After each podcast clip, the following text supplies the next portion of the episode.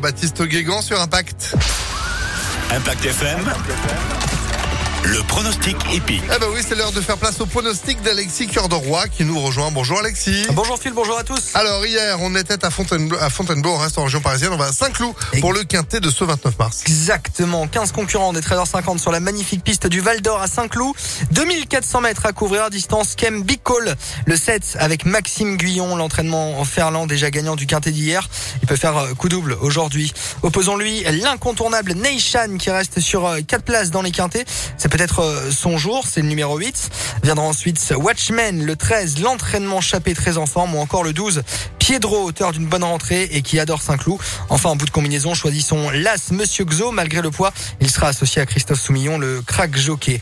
Enfin, cheval de complément fil, nous nous dirigeons aujourd'hui vers la candidature du 11, Flying Botti.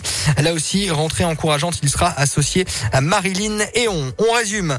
7 en euh, premier, euh, le 8 en deuxième, le 13 en troisième, le 12 en quatrième et l'As en cinquième, ajouté du 11 pour euh, le cheval de complément. Demain, on sera Salon de Provence, étape du GNT Paris Turf dans le sud.